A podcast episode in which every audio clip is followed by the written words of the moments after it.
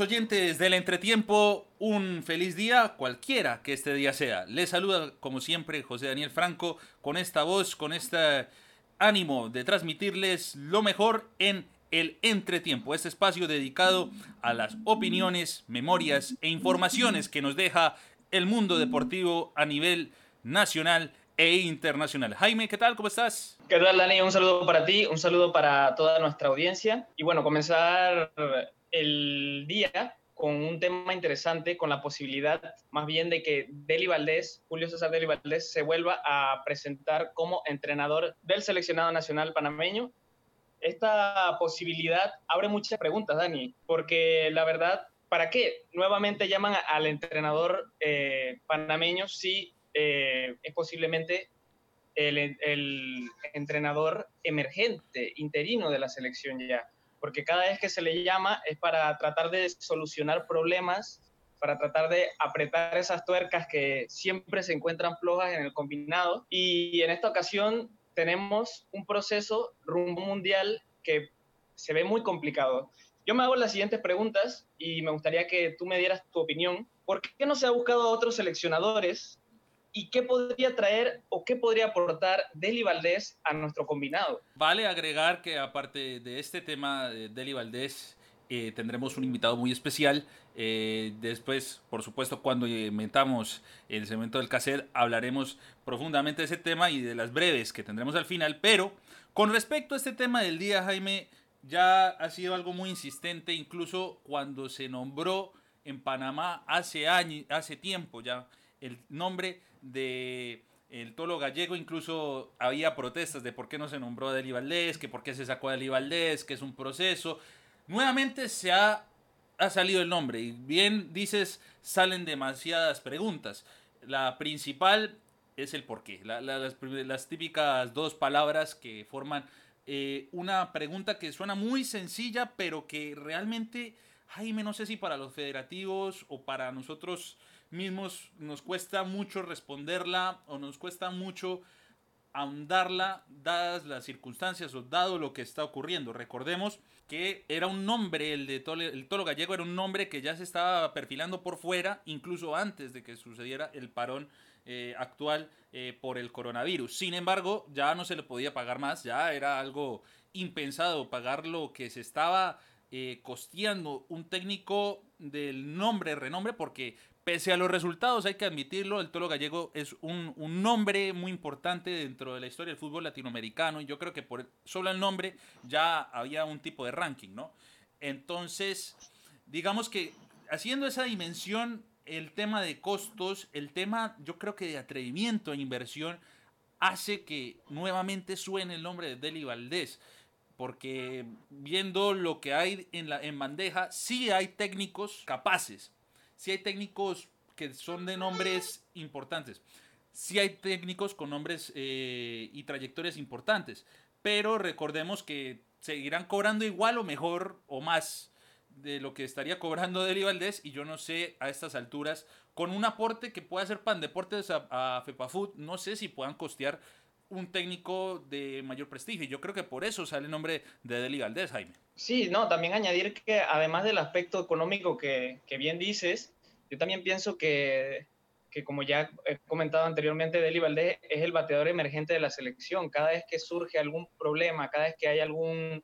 No, sí, alguna... Eh, no, sí, cada, vez, cada, vez, es, es, algo loco, Jaime, en, cierta manera, porque recordemos después del proceso del Bolillo Gómez, no, el interino va a ser Stempel, pero no, ahora el interino del interino resultó también Deli Valdés, y luego se fracasó en Copa Oro, y, y luego también lo sacaron, y luego el nombre del tólogo gallego vino de la nada. Entonces, solamente complementando lo que estás diciendo, sí, efectivamente es una historia de nunca acabar. No, no se entiende. Sí, claro. Del, Deli Valdés, sale siempre en los nombres de técnicos nacionales de Panamá, pero ya se sabe que es por diversas circunstancias. Y ahora nos encontramos en una situación complicada, Dani, porque también hay que comentar que el Tolo Gallego sí no consiguió los resultados, pero es que eso viene, es un problema que viene de mucho antes. Desde el momento en el que el Mundial Rusia 2018 acabó ese proceso, la FEPAFUT jamás se puso en la posición para comenzar una nueva andadura.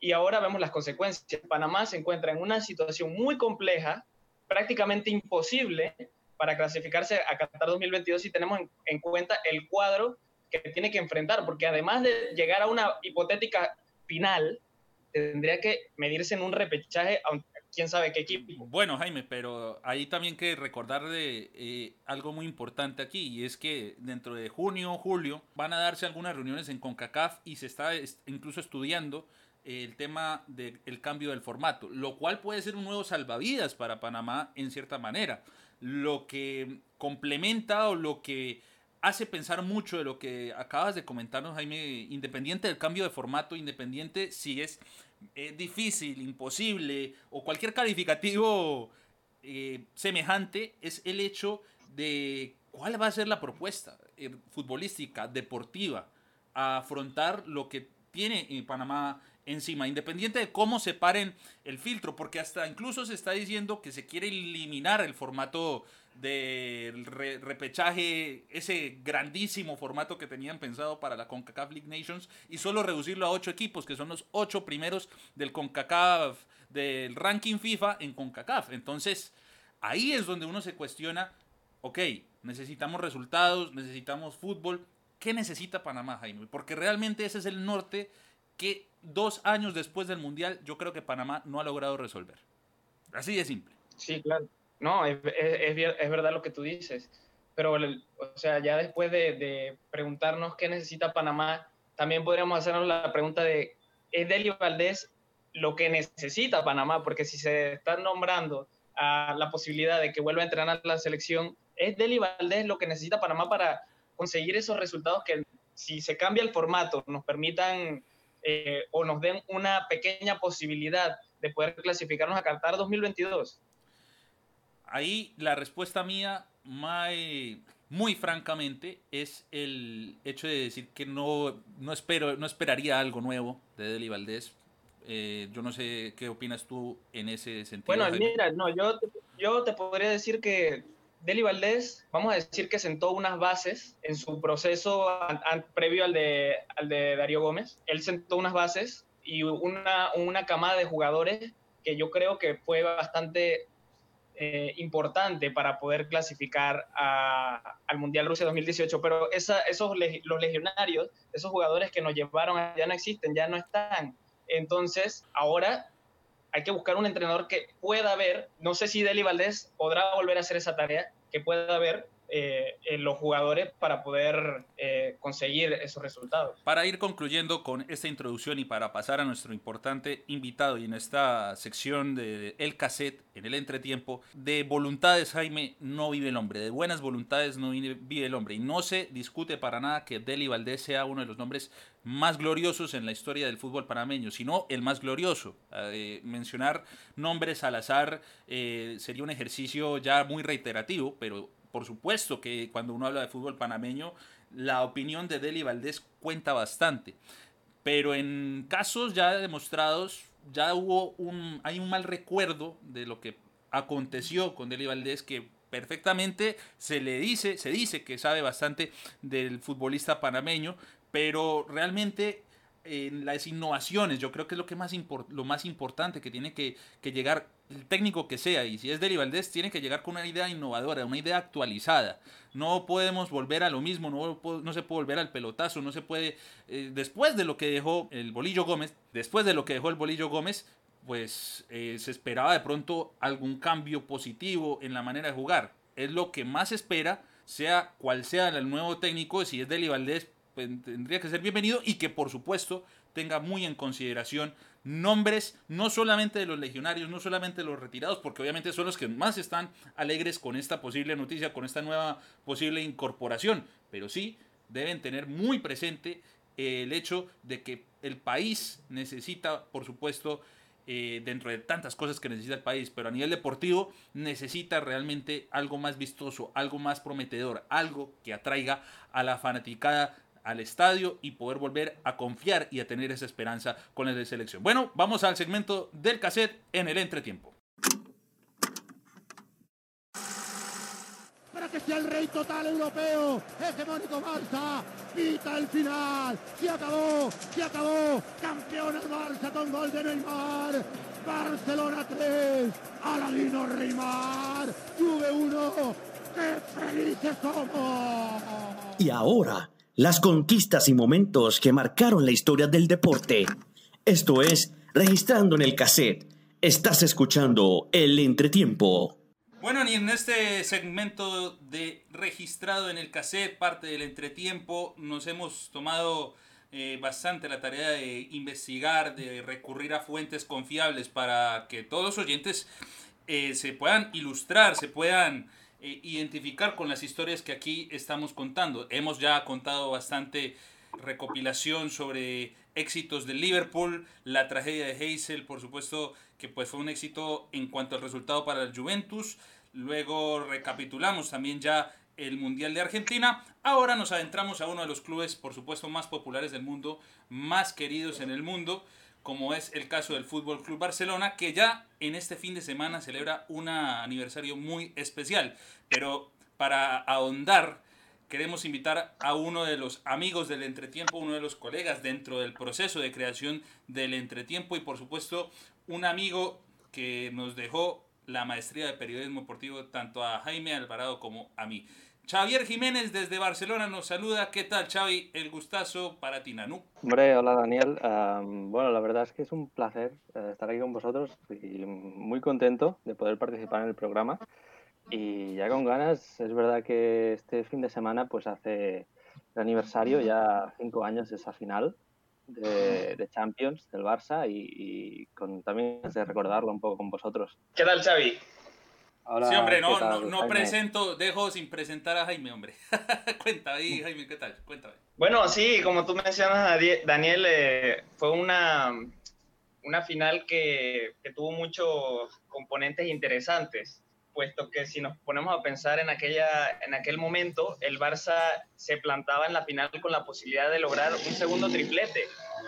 Un segundo triplete después de recordar, y lo mencionas debido a la época grandísima que tuvo el Barcelona de la mano de Pep Guardiola, eh, hubo un tiempo de recambio, hubo un tiempo de técnicos, Xavi, eh, si nos, nos, ayudas ahí a hacer eh, memoria, después de Guardiola fue Vilanova y luego fue Martino, sin embargo esos procesos no, no, eran demasiado prometedores, por lo menos en el ambiente catalán.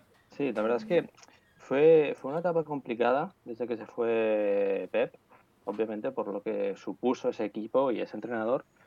Y después fueron dos años complicados porque el primero con, con Tito Vilanova pues hubo todo el tema de su enfermedad y fue complicado, fue complicado. Y después el año ese con, con Tata, que no terminó de cuajar, la verdad, mejor hacemos, hacemos un, punto y aparte. Y entonces pues llegó Luis Enrique y la verdad es que fue un inicio difícil, también tengo que decir, la temporada, ah, pero fue mejorando el equipo y llegó un punto que al final jugaba muy bien.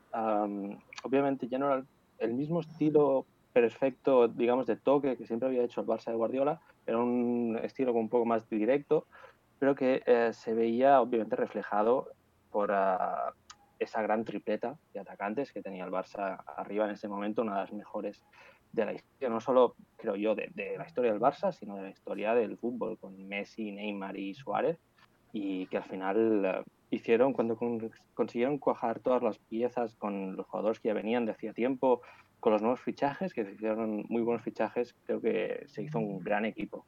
No sé cómo tú lo veas, Xavi, pero a mí me parece que, como tú, tú mencionas, el equipo fue creciendo poco a poco. Si recordamos ya desde ese mítico partido en Anoeta en el que el equipo de, Luis Enrique pierde 1 a 0 y después todo se pone como en, juicio, ¿no? Eh, jugadores, cuerpo técnico. Correcto, pero al final, poco a poco el equipo fue mejorando y no sé, pero me viene a la memoria que aquel Barça de Luis Enrique fue uno de los Barças que menos sufrió y eso que en las eliminatorias de Champions para llegar a la final se enfrentó a tres equipos que en aquel momento eran vigentes campeones de sus ligas. Sí, sí. La verdad, como decías, eh, era ese partido en Anoeta, fue un partido, partido muy difícil, ah, muy polémico, porque Luis Enrique dejó en el banquillo a jugadores como Messi, Neymar, Piqué, Alves, quiero decir, después de esa derrota, Luis Enrique estuvo en la cuerda floja. Eh, hubo un momento que casi está fuera, pero la verdad es que a partir de ahí yo creo que eso fue un toque de atención para el equipo y empezaron a jugar muy bien, empezaron a ganar y ya en cuanto entró en marcha, eso fue como una locomotora y ya no había nadie que los parara y como bien dices, fue una Champions de oponentes muy complicados realmente, pero que con ese Barça en marcha, con ya todo funcionando, estaban todos los engranajes bien puestos, fue imparable y realmente no se complicó mucho ninguna de ellas, eh, ni contra el City, ni el PSG, ni incluso las semifinales contra el Bayern, súper poderoso, venía, si no me equivoco, de ganar el triplete y además estaba con Pep Guardiola de, entrenador, que todos recordamos, ¿no? Por la el mítico gol de Messi en que le rompe la cintura a Boateng, que yo creo que aún está en rehabilitación, está intentando todavía está volver a andar sí, señor. todavía tiene ahí el, el trauma. Y, yo creo que es eso. Eh, ya cogieron esa dinámica y ya tiraron para adelante y, es que no, no tenían rival, no tenían rival en ese momento. Buffon, Pogba, Marquisio, Morata, Tevez, Barzagli, Bonucci, Pirlo, Vidal, hoy, jugador del Barcelona, Lichsteiner y Ebra fueron los titulares en aquella final contra el Fútbol Club Barcelona. Ahora, hemos hablado de muchas virtudes del Barcelona, pero ¿por qué consideramos a la Juventus, o sea, la Juventus llega a la final, también hay que rescatar el factor de que arruina, en cierta manera, la famosa final española entre el Real Madrid-Barcelona. La Juventus elimina precisamente al club merengue en aquel entonces dirigido por Carlo Ancelotti. ¿Qué virtudes o qué dificultades tú sentiste en esa final de Champions que pues le daba el equipo eh, de la vecchia señora esa dificultad al Barcelona, por lo menos en la final. Pues sí, eh, Dani, como bien decías, eh, la Juventus es un rival muy duro y más que digno finalista porque realmente eliminó al Madrid en semifinales, una, una, semifinal muy disputada que, como decías, pues frustró esa final soñada entre el Barça y el Madrid pero, pero muy merecido también realmente con un equipazo, con muchos grandes nombres, como, como bien decías, y que se lo puso muy difícil, se lo puso muy difícil al Barcelona. Uh, hubo muchos momentos en que con mucha presión la Juventus uh, jugando muy fuerte en el medio campo. Me acuerdo de Vidal, ahora en el Barça, uh, siendo un problema en el medio campo, jugando muy duro. Pero pues sí que es verdad que, que creo que el Barça estuvo bastante bien controlado el partido y, a pesar de ir eh, con el empate 1-0 mucho rato, empatar, no llegó a, al menos no tuvimos ese sentimiento que yo de, pensar eh, podemos perder. yo creo que era una final que el Barça iba muy encaminado y con el gol ese en el minuto 4 de, de Rakitic y que creo que, que supo manejar muy bien. Si bien mencionaste antes, Xavi, el Barça en esta temporada mutó su estilo. Era un equipo que sabía tener la pelota, es verdad, pero también muchas, en muchas ocasiones contragolpeaba.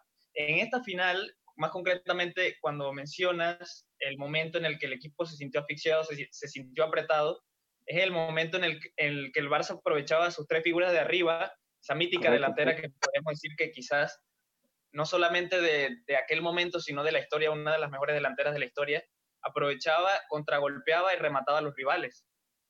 Exacto, es que ese Barça tenía esas dos virtudes, podía controlar el juego totalmente, como lo venía haciendo desde hacía años con, con Guardiola, y elaborar y tocar y buscar los espacios poco a poco, pero también tenía esa gran virtud que quizá no se tenía antes de poder mandar la pelota rápido arriba y al final es que simplemente con los tres de arriba se lo creaban ellos solos. O sea, era para darles de, comer aparte, porque les ponías un, balón a cualquiera, a Messi, a Neymar, a Suárez, con un poco de espacio arriba y hacían lo que querían. Eh, no, no, no, tenían realmente rival. Las defensas eh, había, pues, no, no, había manera. Ter Stegen, Piqué, Rakitic, Sergio Busquets, Iniesta, la mencionada tripleta, Luis Suárez, Messi, Neymar, Mascherano, que es otro jugadorazo dentro de este plantel de Jordi Alba, eh, Dani Alves, eran los titulares para esta final. Los que anotaron los goles fueron Rakitic, Luis Suárez en el 68, Neymar eh, ya en el tiempo suplementario, más bien en el 90 más 7, y Morata fue el que hizo el descuento para la Juventus.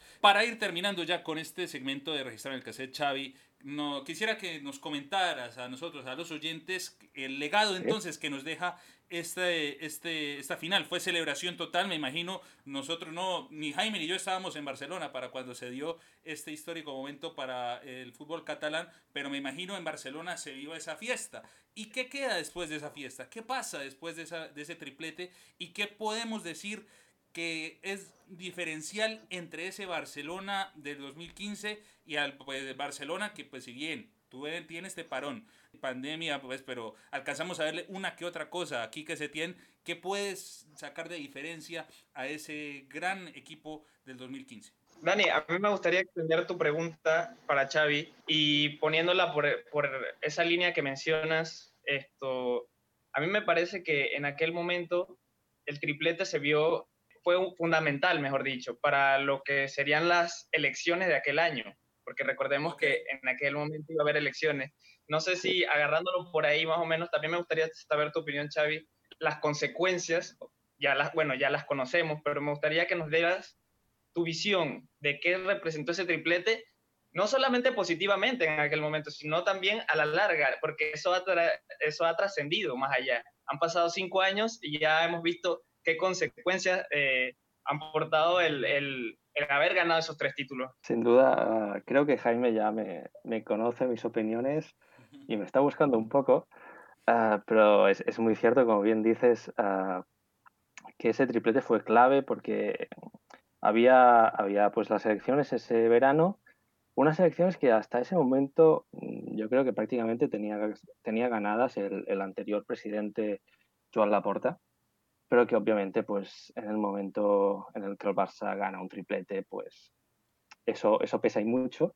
Y, pues se hizo con la victoria el actual presidente, José María Bartomeu, que como Jaime sabe y me estaba buscando, pues a mí nunca me ha convencido.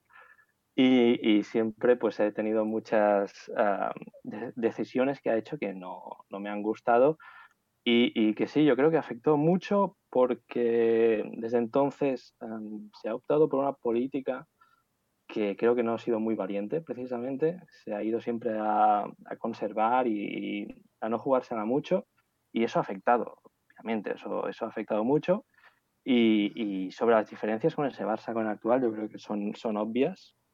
Y como decía antes de que ese Barça era un Barça que podía hacer todos los diferentes estilos, tanto combinar más lento, como ir más rápido, como directamente enviarles las pelotas arriba, tiene era un Barça con muchas opciones. Y era un Barça que volvía loco a los equipos porque no sabían cómo cogerlos. Y esa era su gran virtud.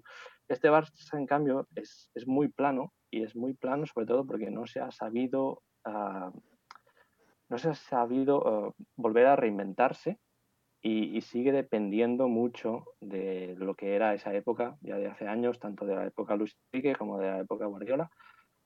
Y, y, sigue viviendo mucho exclusivamente de, al final, es un poco normal porque tienes a Leo Messi, que es un jugador increíble, pero sigue viviendo muy exclusivamente de él y creo que se ha perdido potencial en ese sentido eh, respecto a ese equipo porque se han perdido jugadores como Neymar, como Iniesta, como Xavi, que pues te desbordaban y, y ayudaban muchísimo al equipo y creo que ese peso ha terminado recayendo solo en Messi y eso lo hace un equipo muy plano, muy previsible que veremos cómo, cómo vuelve ahora del parón. Yo creo que Messi también lo, lo tenía claro y, y, lo decía cuando afirmaba que este equipo no está para ganar la Champions. Eso tristemente creo que es, que es cierto. Pero bueno, um, yo como sabéis también siempre soy optimista y, y quiero, quiero tener fe, quiero tener fe en este equipo. Y yo, mientras esté Messi, voy a tener fe. Al final, eso, mientras esté en el equipo, ni lo dudo y cualquier cosa, cualquier cosa puede pasar. Está difícil, pero bueno, uh, creo que esta, esta, este tiempo de, de, estar sin competir obviamente afectará a todos, no solo al Barça, y veremos cómo vuelven. Uh, yo tengo, tengo cierta esperanza y veremos cómo termina el año y cómo, cómo va de cara a los próximos. Espero entonces que Jaime te haya podido encontrar, entonces, Xavi, con eso que... que, ya, que me he encontrado, me he encontrado. encontrado. Esperamos seguir contando contigo, pero eh, antes que nada, darte muchísimas gracias por tu participación y pues mucha fuerza y mucho ánimo en esta época difícil no solamente en Barcelona, sino pues por supuesto en toda la eh, todo el globo. Así que un abrazo, Xavi. Igualmente, eh, José Daniel, eh, Jaime, ha sido un placer y muchas gracias y encantado de estar aquí cuando necesitéis. Seguimos en el entretiempo. Bien amigos del entretiempo y ahí para ir concluyendo con este programa de hoy, en este podcast del entretiempo, comenzamos con una breve diciendo que el presidente Gianni Infantino declaró no sancionar a ninguno de los jugadores que se pronunciaron en favor de las manifestaciones a favor de eh, la justicia por George Floyd. Y es que después de las controversiales celebraciones que varios jugadores de la Bundesliga hicieron durante el fin de semana pasado y también una que otra intervención hubo en la fecha, en la jornada entre semana, el presidente Gianni Infantino expresó parafraseando las declaraciones del mandatario, que esta época era para ser solidario y no para sancionar actitudes como esta. Y bueno, en noticias de la Premier League, importante destacar que la Premier está meditando parar la venta del, equipo del Newcastle, que está ahorita mismo en manos del consorcio de la corona de Arabia Saudí. La esposa del periodista Jamal Khashoggi habría escrito una carta a los dirigentes de la Premier debido al asesinato de su esposo por el asesinato de su esposo en el consulado de Estambul por agentes sauditas. Partidos a destacar de la Bundesliga en este fin de semana. El Bayer Leverkusen enfrentará al Bayern Múnich, el Borussia Dortmund enfrentará al Hertha Berlín. Estos partidos se darán mañana, el 6 de junio. Recordemos también el Verde Bremen enfrentará a Wolfsburgo y el Unión Berlín enfrentará al Schalke 04 en uno de los partidos también destacados del fin de semana y también agregando por supuesto a las informaciones del regreso de las ligas, esta semana se sumó la liga portuguesa. Si bien dejó algunas anécdotas a nivel de la cancha por errores de los porteros y por algunas evidentes fallas físicas que tienen algunos de los jugadores, también dejó noticias muy lamentables como la agresión al bus del conjunto de Benfica que se dirigía precisamente para enfrentar su fecha correspondiente al regreso de, de la liga portuguesa, la primera liga, al enfrentar al Tondela. Jugadores del Benfica como Weigl y Sikovic fueron eh, afectados por esto, sin embargo no tuvieron lesiones de consideración. Ya para finalizar, eh, yéndonos para otros deportes, eh, luz verde en la NBA, ya el campeonato se reanuda a partir del 31 de, junio, de julio, perdón, con un formato novedoso de 22 equipos, 13 de la conferencia este y 9 del este. Este campeonato se reanudará en el complejo deportivo de Disney World, en Orlando. Bueno, y con esta información de la NBA concluimos con la edición de hoy del Entretiempo. Hasta la próxima edición, Jaime. Hasta la próxima, Dani. Un abrazo. Un abrazo para ti y para todos los oyentes. Recuerden seguirnos en arroba el entretiempo guion bajo para recibir todas las novedades, informaciones del programa y por supuesto todo lo que acontezca en el deporte a nivel nacional e internacional. Y recuerde que después del entretiempo nos vemos en la cancha.